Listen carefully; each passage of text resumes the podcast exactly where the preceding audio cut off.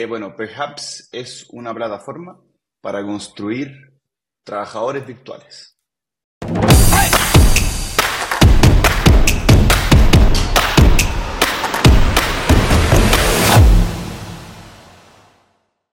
¿Qué tal? ¿Cómo están todos? Sean todos bienvenidos a un nuevo episodio acá de Entrepreneur. Ustedes ya saben, este medio de comunicación con foco en startups, inversiones, nuevos negocios, innovación, tecnología, que ahora estamos presentes tanto en Latinoamérica como en Europa. El año pasado fue el año de la inteligencia artificial generativa. Eh, salió en muchos medios, hubo explosión, ChatGPT 3, 4, etc. Y están saliendo una serie de nuevos negocios que están abordando esta materia. Y por eso tenemos con nosotros a Ignacio Sofia, que es uno de los cofundadores de Perhaps, una startup de origen chileno que eh, tiene mucho que decir al respecto. Eh, Ignacio, ¿cómo estás? Muchas gracias por conectar. Hola, Rob. Bien, ¿y tú? Hola a todos los que estén escuchando. Muchas gracias por la invitación. Yo feliz de estar acá y poder compartir un poquito lo que estamos haciendo en Perhaps. Oye, sí, eso está muy interesante. Em, a ver, partamos de la base de que perhaps en el sitio web que después vamos a estar mostrando, dice Meet Your Company's New Crew, que básicamente si lo traducimos al español es conoce al nuevo miembro de tu equipo. Partiendo de esa lógica, Ignacio, ¿qué es Perhaps y qué es lo que busca solucionar? Eh, bueno, Perhaps es una plataforma para construir trabajadores virtuales. Em, eso es lo que estamos haciendo. Hoy día, perhaps, te permite construir asistentes expertos en una materia. En términos muy, muy, muy simples, eh, puedes construir una especie de ChatGPT que sabe temas específicos sobre tu empresa. Entonces, además de la data que GPT, digamos, sabe por defecto, que es un poco de conocimiento general sobre muchas cosas, sobre la data que fue entrenado, nosotros te permitimos customizar esa, esa data. Entonces, entrenarlo con cosas que pueden ser documentos internos, em, conocimientos eh, de, tu empresa. Em, y lo que estamos trabajando para el futuro es que se pueda construir trabajadores virtuales. Es decir, que no solo sean expertos, que no solo respondan preguntas o puedan componer texto, que es lo más típico, sino que, que nuestros asistentes, nuestros trabajadores puedan eh, ejecutar tareas y puedan trabajar para ti. Ya. Entendiendo eso que está súper interesante, eh, vamos a la génesis o al génesis. Eh, ¿Con quién estás haciendo esto y cómo se les ocurrió efectivamente lanzarse en este proyecto que tiene que ver con la creación de estos trabajadores virtuales? Bueno, somos tres fundadores. Eh, Gonzalo Eney, él es nuestro CEO, fue Head of Growth en Fintual desde el comienzo hizo crecer Fintual de 3.000 a 100.000 clientes. Eh, Joaquín Osandón, desarrollador de software con máster en inteligencia artificial. Él fue desarrollador de software en Fintual. Eh, después subió a ser tech lead de un equipo grande en Fintual. Y yo. Yo soy Ignacio Sofia, diseñador. Eh, también trabajé en Fintual. Ahí nos conocimos los tres. Y mm, yo diseño software hace harto rato ya. A eso me dedico. Ya. Ahora, genial el background. Salen un par de preguntas, pero las vamos a dejar para después. ¿Cómo fue de que dijeron, este puede ser un super nicho para el presente futuro? Crear trabajadores virtuales. ¿Viene de un acercamiento propio personal de ustedes? ¿De un requerimiento de alguien? ¿Alguna situación que vivieron? ¿O tienen una, bolita de, así como un, un palantir y están mirando el futuro? Son varias cosas. Em, te, diría que son varios puntos que se conectan durante varios meses y que nos llevan a donde estamos hoy día. Lo primero fue que em, en un minuto estuvimos, bueno, queríamos emprender em, y empezamos a trabajar en algunas ideas, algunos proyectos, empezamos a desarrollar cosas. Y en eso eh, fue el boom de la inteligencia artificial, de la inteligencia artificial generativa, GPT, ya sabemos lo que pasó el último año, últimos 18 meses y nos fuimos a San Francisco. Por recomendación del fundador de Fintual, Pedro Pineda, nos dijo, váyanse a San Francisco y vayan a ver qué está pasando con esto. Porque eso les puede dar una pista de, de, qué podrían hacer. Está todo por construirse. Es como que estuviéramos en el año 92, acaba de salir Internet, se empieza a masificar y se abren oportunidades. Entonces nos fuimos a San Francisco eh, y asistimos a una serie de meetups, eventos, conferencias, nos juntamos con harta gente y empezamos a cachar qué es lo que estaba pasando en este mundo de la inteligencia artificial. Y lo que nos dimos cuenta es que eh, todavía, fuera de algunos productos como ChatGPT, em, casi todos los esfuerzos o todos los interesados en esto son gente con un background más técnico. Hay mucho desarrollador de software, indie hacker, ingeniero, que se está metiendo como bien, bien en la raíz y desarrollando soluciones para eh, que usen esta tecnología. Eh, pero del lado más de, producto o de diseño, que es el fuerte de nuestro equipo, a nosotros nos gusta el producto, el producto para, el consumidor final. Fácil de usar, simple, con alma, con buen diseño. Eh, no hay tanto todavía. Como que ese mundo todavía está un poco alejado, ese mundo todavía es un poco escéptico. ¿Qué va a pasar con los diseñadores? ¿Nos van a quitar el trabajo? ¿Qué va a pasar con la persona del producto? En cambio, los desarrolladores de software están muy emocionados. Entonces, ahí encontramos un espacio. Y nos dimos cuenta que si éramos capaces de eh, lograr un producto técnicamente muy poderoso, tenemos a un máster en AI en el equipo, pero al mismo tiempo muy fácil de usar, muy empaquetado, muy simplecito, em, podía, podía haber un cross muy interesante. Y nos metimos a investigar, a desarrollar varias cosas en este sentido. Y eventualmente dijimos, ¿sabéis qué? Eh, ¿Por qué no hacemos un producto para nosotros, que nosotros queramos usar? Y uno de los problemas que tenemos eh, es que, como muchas startups, somos pocas personas, el tiempo es muy limitado y los recursos también son muy limitados, sobre todo al comienzo. Em, entonces decidimos desarrollar nuestro cuarto empleado. Y eso es lo que estamos haciendo hoy día. Nos tomamos el desafío de no contratar a nadie hasta que logremos un cuarto empleado con cierto nivel de autonomía, eh, que se sienta como parte del equipo y que haga tareas eh, que, son parte del equipo. En específico, nuestro cuarto empleado va a ser nuestro vendedor. Y eso es lo que estamos haciendo. Estamos construyendo nuestro, nuestro vendedor que va a vender, perhaps, es decir, se va a vender a sí mismo. Claro. Em, es capaz de buscar prospectos, investigar quiénes son, averiguar un poco sobre su empresa, sabe perfecto qué es Perhaps, entonces hace un cruce entre quién es esta persona, para qué le podría servir Perhaps, les arma correos personalizados, les manda los correos personalizados, nos avisa a nosotros además a través de Notion en una tabla, nos dice, oye, ya le mandó un correo a este, a este, a este, a este, nos va contando un poco lo que hace, podemos interactuar con él a través de Slack, como si fuera un miembro del equipo, em, y finalmente cierra ventas, hace seguimiento, etcétera. Ese, eso es lo que, lo que estamos construyendo hoy día internamente. Ya.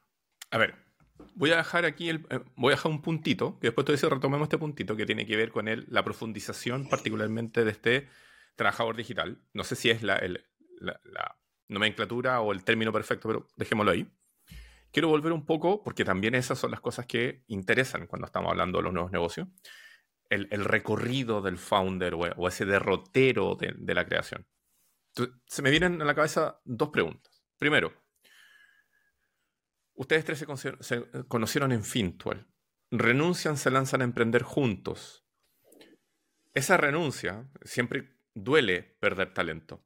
Tú me estás diciendo que Pedro Pineda, de cierta manera, casi como que les dio una bendición y les dijo, aparte les tiró una, idea así como, váyanse a Silicon Valley porque por allá tienen que ver. O sea, estaban absolutamente santificados, por decirlo de alguna manera. Nosotros, a ver, lo divertido era que en Fintual son cuatro founders, nosotros éramos tres. Y cada uno de nosotros trabajaba de cierta forma como directamente debajo de un founder distinto. Entonces, Joaquín mm. trabajaba debajo de Andrés, que es el founder tecnológico, el CTO, en ese, en ese minuto. Eh, Gonzalo, Growth, trabajaba para Agustín. Y yo, diseño producto, trabajaba para Pedro, que es el CEO. Entonces, nos pusimos de acuerdo, ok, vamos a renunciar el lunes. Cada uno le va a renunciar a uno en paralelo. Entonces, los tres renuncian al mismo tiempo, cada uno le renuncia a uno, ellos entre los tres hablan Pedro nos dice, ya mira, voy a ver que, cómo lo hacemos con la salida, porque igual es un choque importante, los tres estábamos a cargo de equipo, eh, para contarles cómo, cómo, lo hacemos. Lo normal es que tengan unos meses, obviamente nosotros estábamos súper dispuestos a tomarnos un plazo de dos, tres meses para salir, dejar todo cerrado. Así. Y Pedro nos dice, eh, ya lo conversamos, se van el viernes. Ya.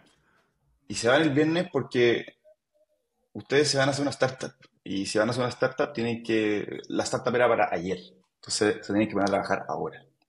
Así que no se preocupen. Igual nos pidieron algunas cosas durante las próximas semanas, qué sé yo, siguiente semana, pero el cierre fue rapidísimo, nos apoyaron un montón y nos han ayudado harto. Nos han ayudado harto con, con advisory, con conexiones, eh, etc. Así que la salida fue extremadamente rápida. ok. Luego, la cultura fintual. No, no, no, sé si existe como tal, nunca la he visto declarada, digamos, en, una entrevista que haya dado ninguno de los founders o voceros de Fintual, pero la cultura Fintual, que imagino que tiene que ver con limpieza de producto, que tiene que ver con usabilidad simple, un poco lo, que tú me estabas traspasando hace unos minutos atrás, eh, ¿ayuda en esta materia?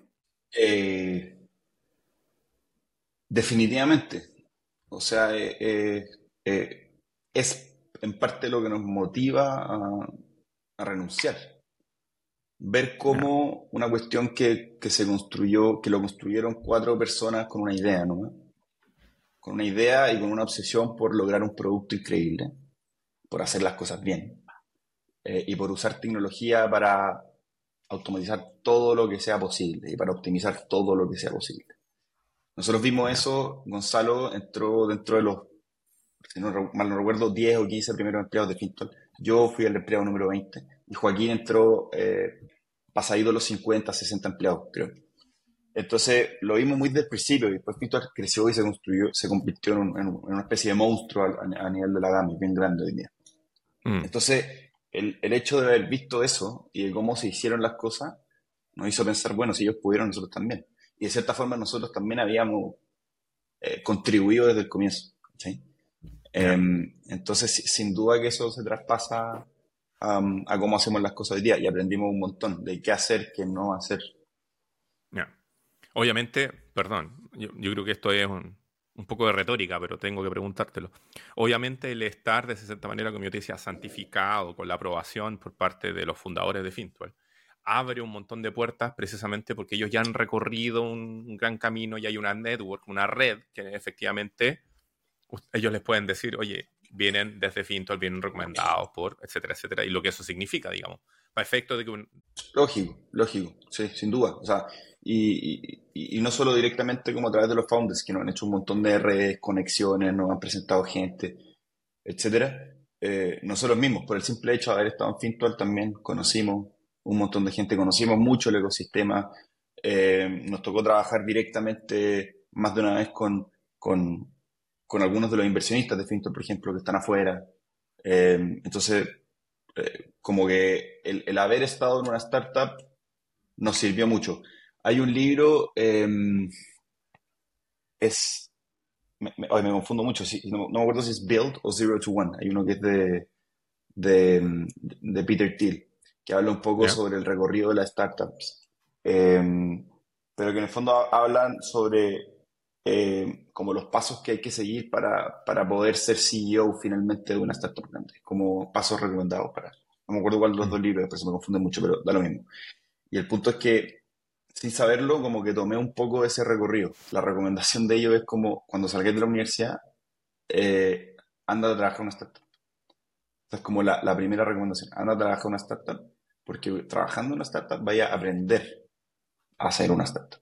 ¿sí? Eh, es algo que le recomendaría a mucha gente. Trata de trabajar en una startup que ya esté más o menos establecida para que, para que aprendáis como con cierto, con cierto nivel de control, ¿cachai? Em, te permite como preocuparte de un área específica, entendiendo un poco el contexto general, con más calma, y después ya te podéis lanzar a la piscina. Aunque una vez que te lanzáis te das cuenta que es 10 veces más difícil de lo, de lo que parecía estando adentro. Pero... Sí. Eh, ya. Tenía que hacerte esas preguntas. Ahora empecemos a profundizar, a sumergirnos en particularmente Perhaps. Em, inteligencia artificial. Inteligencia artificial es un término que probablemente llevamos escuchando un tiempo y vamos a escuchar mucho más de ello, por la aplicación, por lo que significa para las diferentes industrias. ¿La base de ustedes siempre partió de crear algo que automatizara cosas? Eh, Creo que automatizar no es una buena palabra. De hecho, nosotros tratamos de evitar estar relacionados con la automatización o con los workflows O con una manera, tú, tú, podrías interpretar que, que, un poco la visión de Perhaps es como hacer una especie de Zapier, eh, como si es que este trigger pasa no sé qué, mm. después pasa esto, después pasa esto, después pasa esto, pero con AI y con una especie de chatbot, no. Eh, lo que nosotros queremos es generar autonomía. Ok. Entonces, la diferencia es que, no sé, pues, si yo estoy automatizando con Zapier, una automatización, eh, yo podría decir cada vez que me entre un mail sobre tal cosa, mándalo para acá y después en este, no sé, Google Sheet, mándalo a este Google Drive y así, como que genera una cadena. Nosotros lo que hacemos es un poco distinto. Creamos un asistente que tiene un contexto general de la empresa. Ese asistente le da ciertas herramientas. Le decís, mira, tú puedes usar Notion y ya sabes usarlo. Tú puedes usar mail, aquí está. Y tú puedes hablar por Slack con tus colaboradores. Y después todo lo que tú le vas pidiendo, toda la planificación de esa automatización, el asistente la hace on the fly. El asistente es el que toma la decisión. Tú le decís, oye, necesito encontrar prospectos de agrotech para, para, venderle, porque me tinca que puede ser un nicho interesante. Mm. Y el asistente no tiene un set de reglas definido de, bueno, cuando yo busco prospectos voy a tal base de datos. En el minuto, como que decide, empieza a buscar en Google, se mete a páginas, navega, saca conclusiones, toma notas. Entonces, eh, lo que estamos tratando de lograr es una cuestión un poco menos predecible que una automatización. Es, lograr autonomía. Ya, o sea, perdón, lo, voy a tratar. Está muy buena la explicación, lo voy a tratar de aterrizar con otras palabras. Entonces, porque la automatización o el RPA, el Robotic Process Automation, básicamente busca una rutina de cosas, una secuencia, en el fondo, que se pueda hacer sola, digamos, por decirlo de alguna manera. Lo que ustedes están buscando hacer, por otro lado, es efectivamente como un compañero o este trabajador digital que efectivamente sea capaz de hacer una serie de tareas, pero tomando decisiones de por medio. No es tan solo una secuencia, sino que en el fondo tiene la capacidad de resolver. No sé si podemos decir que piense, pero está preparado para tomar esas decisiones. Por ahí va, ¿no? Exactamente. O sea, en el fondo, la, gran diferencia es que, claro, finalmente lo que está haciendo nuestro, nuestro trabajador es una serie de, de procesos paso a paso y, viendo para atrás en retrospectiva, tú podrías decir, ah, esto es una automatización, o ah, esto fue un workflow. Pero en el minuto que tú le pides que haga algo, tú no sabes qué es lo que va a pasar. Y tú no sabes con exactitud cuánto se va a demorar, cómo lo va a hacer. O sea, hay una gran diferencia. Y eso es lo que te permite, finalmente, cuando, cuando, cuando se va logrando hacer esto, eh, es una flexibilidad mucho más grande. Porque no tenés que ir a configurarlo cada vez. Se configura una vez y después tú le vas pidiendo cada cosa. Eso te iba a preguntar se configura, se prepara, ¿eso significa enseñarlo? ¿Significa, aparte a lo mejor de la base que ustedes le dan? Porque me imagino que el decir, ok, voy a tener este trabajador en Perhaps, significa que ya viene con una base. ¿Qué, tengo yo que enseñarle a esa base para que efectivamente termine de ser ese X trabajador más mío? Hay, una separación importante. Eh, aquí estamos hablando siempre, el, producto, perhaps, del trabajador es el producto que nosotros hoy día tenemos en un beta interno. Vamos a lanzarlo muy pronto. Vamos a sacar un waitlist de aquí a la próxima semana, por si acaso. Eh, de aquí a un par de semanas, no sé. Y, no el producto que tenemos hoy en público, que, es un poco más de, de responder preguntas, eh, análisis de documentos, en fin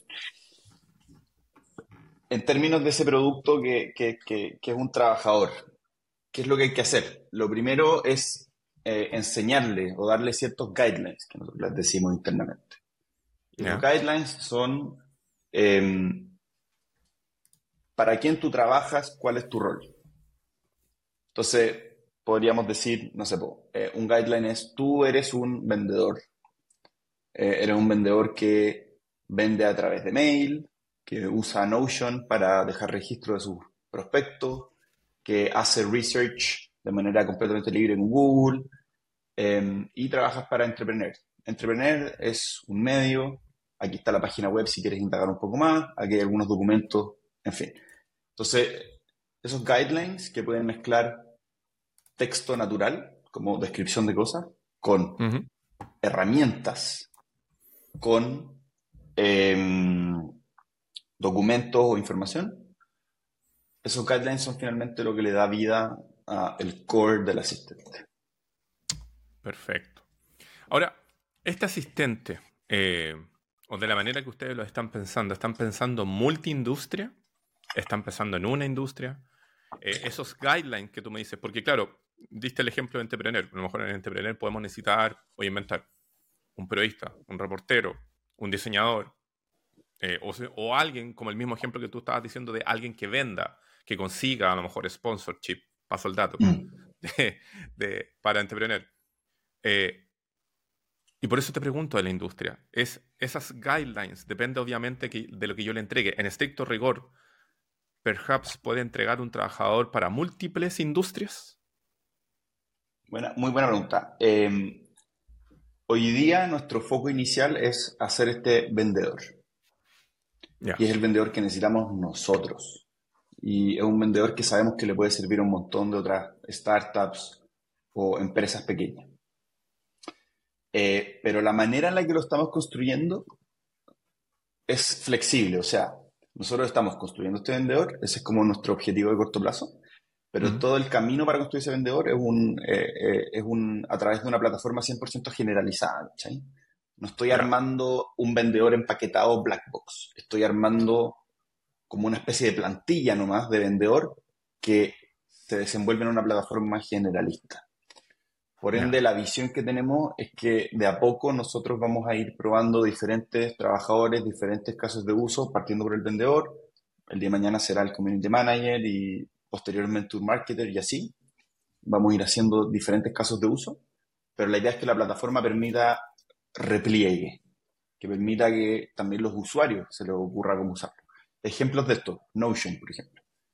Mm. Eh, Notion parte em, con elementos bien básicos, como tomar notas, al final es como composición de texto, eh, las tablas tipo Kanban para anotar tareas tipo Trello y un par de cosas más. Así parte hace, no sé, cuatro o cinco años.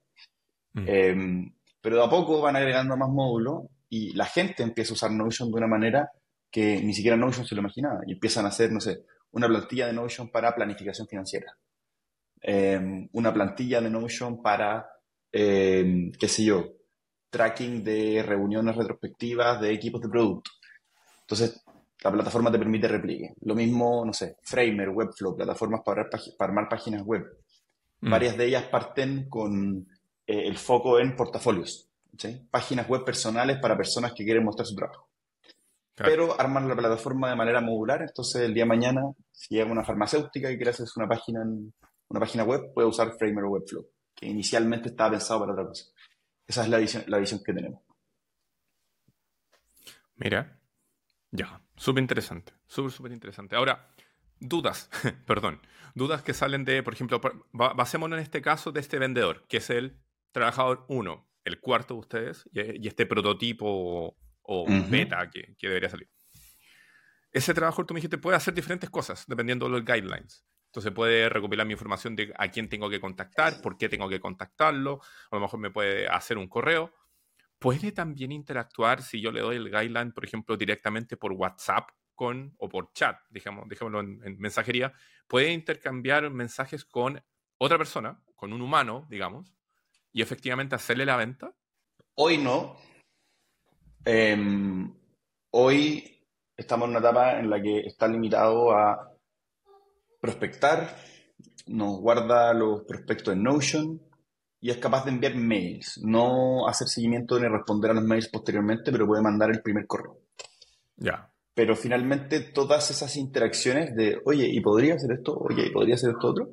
Va a depender de todas las integraciones que vayamos haciendo. Porque al final, eh, el trabajador en sí, imagínate que el trabajador es un trabajador con un computador. ¿Vale? Em, hoy día, nuestro trabajador es un trabajador que sabe que tiene que vender y tiene un computador. Pero tiene un computador que tiene dos aplicaciones ¿no? o tres. Tiene eh, Google Chrome para buscar en Google, tiene Notion y tiene eh, Mail. No tiene nada más. Eh, y tú tenés que, si queréis que use WhatsApp, no basta con que exista WhatsApp o que exista la API de WhatsApp. Yo tengo que desarrollar una aplicación de WhatsApp que sea compatible con mi asistente y que mi asistente la entienda, sepa usarla, sepa responder, sepa, ¿cachai? Entonces hay que ir haciendo como todas estas capas de compatibilidad em, con los trabajadores de Perhaps de diferentes herramientas.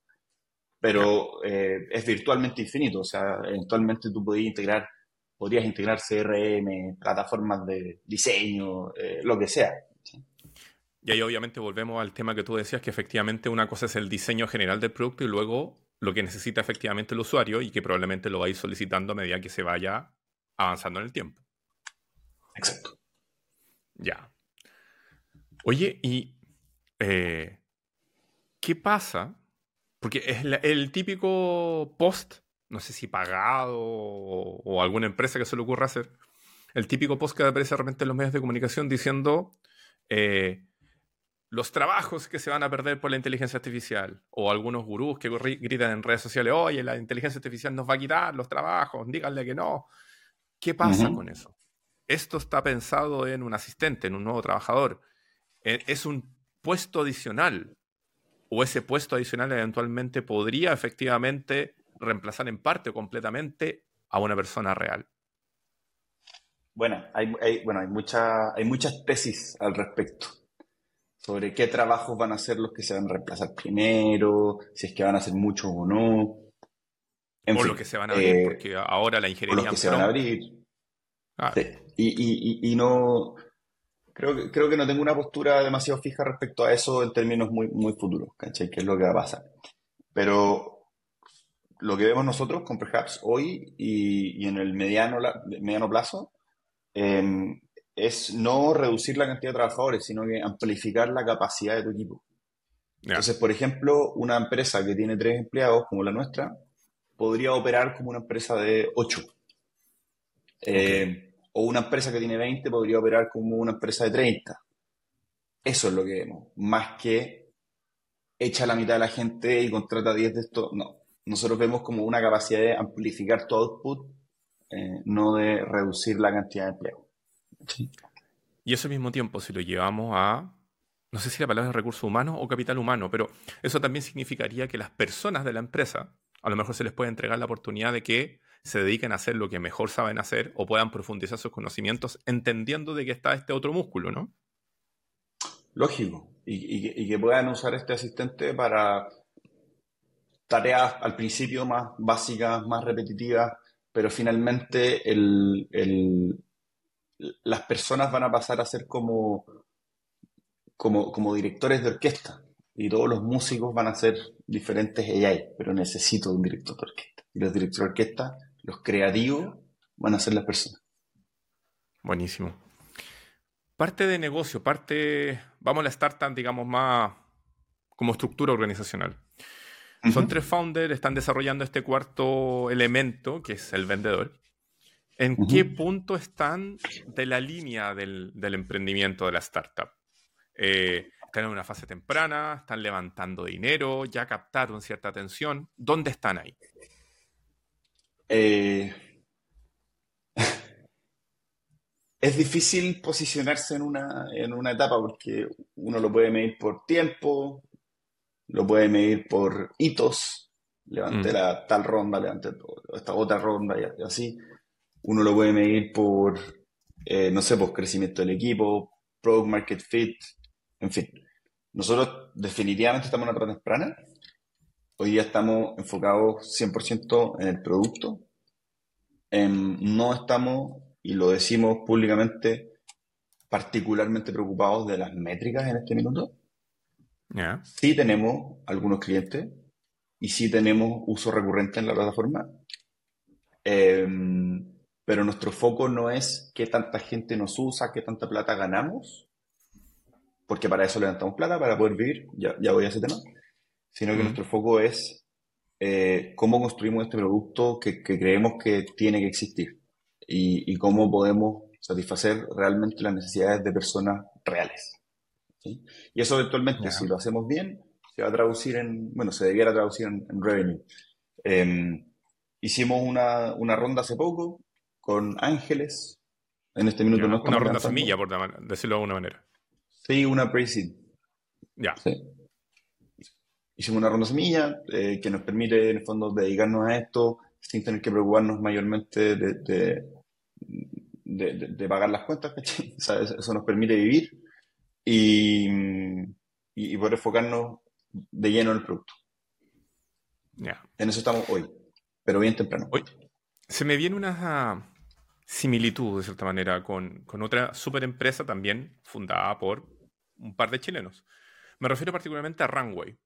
Eh, nosotros en Entrepreneur, eh, slash, mi otra ocupación, tuve la suerte de trabajar con uno de ellos. Ellos cuando partieron tenían un discurso, no sé si yo diría alineado con lo que me estás diciendo. Nosotros queremos avanzar, desarrollar, investigar, eh, crear. En un principio se manifestaban que era una empresa de deep tech, antes de decir que queremos competir a Adobe, digamos. Eh, por ahí va un poco la mano inicial en este momento de Perhaps. Es una deep tech que quiere investigar, desarrollar y después se verá efectivamente por cuál es la línea comercial real por la cual comienzan a, transitar. Buena, muy buena, muy buena em, referencia a la que trajiste. Nosotros hemos tenido la suerte de, conversar directamente con, la gente de Runway, con Alejandro y con, y con Cristóbal. Em, mm. Alejandro fue advisor nuestro en, en Platanus, todavía conversamos con él y con Cristóbal hemos tenido la oportunidad, más Gonzalo, mi, mi, socio, eh, de, hablar con él y nos, ha dado mucho advisor y nos ha recomendado em, qué cosas hacer, sobre todo en este, en este mundo que, que no es el mundo de, mira, construir un producto en un par de meses que resuelve un dolor puntual y lo estoy vendiendo y estoy creciendo en, métrica. Es una cuestión un poco más experimental. Entonces, definitivamente hay inspiración, porque hemos hablado directamente con ellos y sabemos cómo ellos han hecho las cosas y son un mm. gran referente para nosotros. Em, una diferencia que yo haría es que ellos sí son una empresa de, research aplicado. Ellos publican papers em, mm. sobre el, como ellos un poco marcan pauta en en el desarrollo de, modelos em, generativos. Nosotros no estamos tanto en ese mundo, pero definitivamente hay una similitud en el sentido de que estamos eh, navegando por aguas inexploradas. Eh, nadie sabe cómo es la plataforma o las plata cómo son las plataformas para generar personas eh, virtuales. Todo eso está por descubrirse. Entonces, en ese sentido, sí hay una, hay una similitud y sí operamos de manera parecida a ello, eh, sin, un, sin un objetivo concreto tan claro, sino que vamos un poco viendo qué es lo interesante, qué es lo, qué es lo siguiente que queremos descubrir, probar, y, siempre enfocados en, el producto. Oye, y para poder hacer eso, obviamente tú dijiste, levantamos una ronda pre-seed para permitir vivir, digamos. Eh, entiendo, averiguando, perdón, nuestra pega periodista hay que investigar. Entiendo que esa ronda vino de Benjamín Quiroga, digamos, Sociedad Humboldt. Esa ronda, eh, no te voy a preguntar el valor, pero esa ronda, ¿por cuánto tiempo les permite a ustedes en el fondo enfocarse en el desarrollo de la plataforma? Eh, buena eh, bueno, sí, Benjamín Quiroga fue uno de los inversionistas. hay otros, algunos prefirieron que eran anonimato. pero pero sí, fueron varios ángeles en el fondo que, que, apostaron por nosotros. No hemos levantado con fondos por un tema de los tamaños de la ronda, decisión personal también. Eh, no hemos querido entrar en ese mundo todavía. Em, y esa ronda que hicimos nos permite tener mucha calma por varios meses. Em, ¿Podemos decir que el 2024 está, de cierta manera, les permite trabajar tranquilo? Sí, sí, sí, sí con, con, calma. Obviamente, eh, siendo muy consciente de los gastos, ya no es, no, somos una empresa que le dan todo 50 millones de dólares y, y, que, y que pone, se un galpón gigantesco para poner una oficina increíble, no. Hay que ser mm. bien consciente de los gastos y, y, viviendo un poco lo justo, pero sí, tenemos varios meses de, de runway y estamos no, no, es un problema en nuestra cabeza, no es algo que nos tenga así pensando todo el día. Eso es lo más importante finalmente, tener la cantidad de plata suficiente para que no sea un problema. Porque mm. finalmente levantar plata, hacer ronda, hablar con inversionistas, eh, a veces como eh, es, necesario, pero es una, es una distracción. Es una distracción de lo que realmente importa. Y lo que realmente importa es construir un producto y generar valor. no levantar plata, no cuánto levantaste. Ahí también está el hecho de que sean un equipo, digamos, porque me imagino que cada uno tiene que hacer cosas distintas. A lo mejor el CEO tiene que presentar, mientras, etcétera, etcétera. Sí, definitivamente. Eh, hablemos de hitos. Mencionaste de que en, se va a abrir un waitlist. Hablaste de que están desarrollando este cuarto empleado que es para ventas, este ejecutivo, asistente o, persona de ventas. ¿Cuáles son los hitos que se vienen por delante en este 2024? Em, bueno, mira, no está muy planeado. Como te digo, tratamos de, de mantener el horizonte bien amplio y abierto eh, y no enamorarnos demasiado de una idea para construir por seis meses o qué sé yo. Mm. Pero hoy por hoy, por las próximas semanas, próximos meses, probablemente el objetivo es lograr este cuarto empleado. Y lograr ese cuarto empleado tiene varias aristas. Pues, por un lado es mucho desarrollo de producto interno y por otro lado también es eh, tratar de llevarlo a personas parecidas a nosotros para aprender de, en el fondo, de, las necesidades que pueden ir teniendo, si es que entienden o no el producto, si es que también les sirve, eh, si es que la plataforma es lo suficientemente general como para que les sirva otras cosas, etc.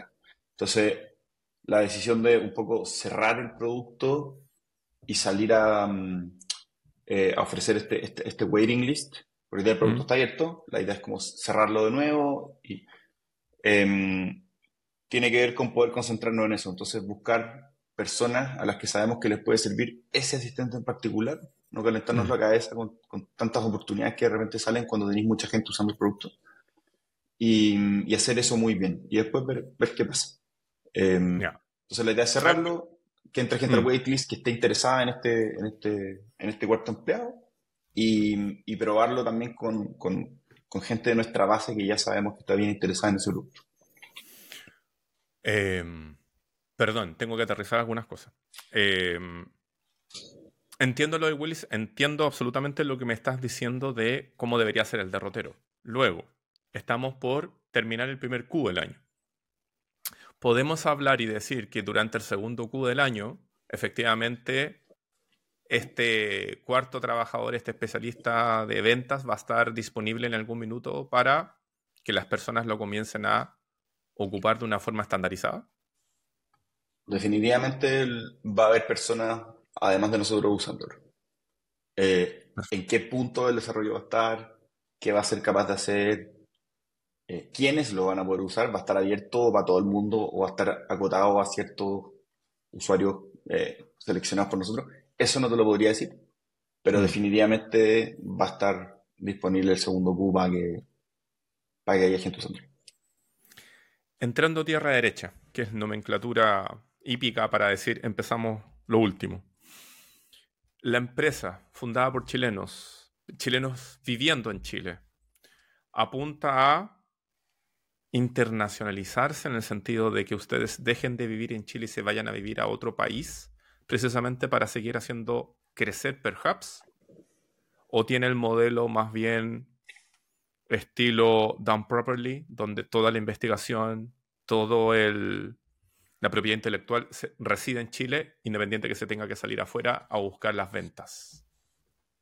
Bueno, bueno la plataforma tiene foco internacional 100%. Eh, hoy día el producto está todo en inglés, todo el contenido está en inglés eh, y, nuestro foco es poder entrar a las grandes ligas, eh, directo a Estados Unidos, Silicon Valley y al mundo.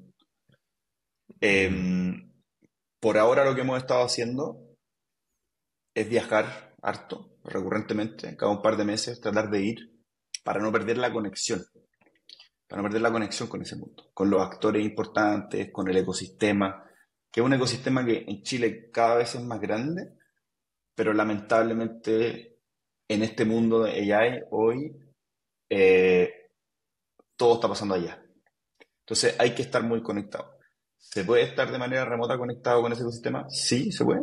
Mm pero efectivamente no es lo mismo estar acá que allá. Entonces, es algo que estamos evaluando internamente.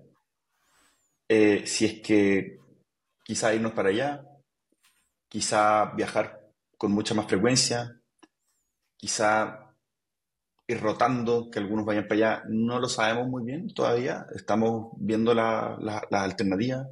Son demasiados los factores eh, en juego como para, poder irse. O sea, desde los costos, lo que implica a nivel personal también, irse a vivir a otro país, tú bien lo sabes. Em, entonces, es algo que estamos viendo, definitivamente. Y definitivamente sabemos que el ecosistema está allá, no acá, para lo que nosotros queremos construir. Em, lo último, Ignacio Sofía. Eh, hasta un, un, flash forward mezclado con sueños. ¿Dónde te ves a ti? ¿Dónde ves a Perhaps a finales del 2025? 25. 25. Sí, porque lo que hemos estado conversando, básicamente tenemos una idea del 2024. Te tengo que poner aquí algo en telejuicio. Bueno, buena pregunta. En, general trato de no proyectar demasiado, eh, porque las cosas siempre terminan siendo nada que ver.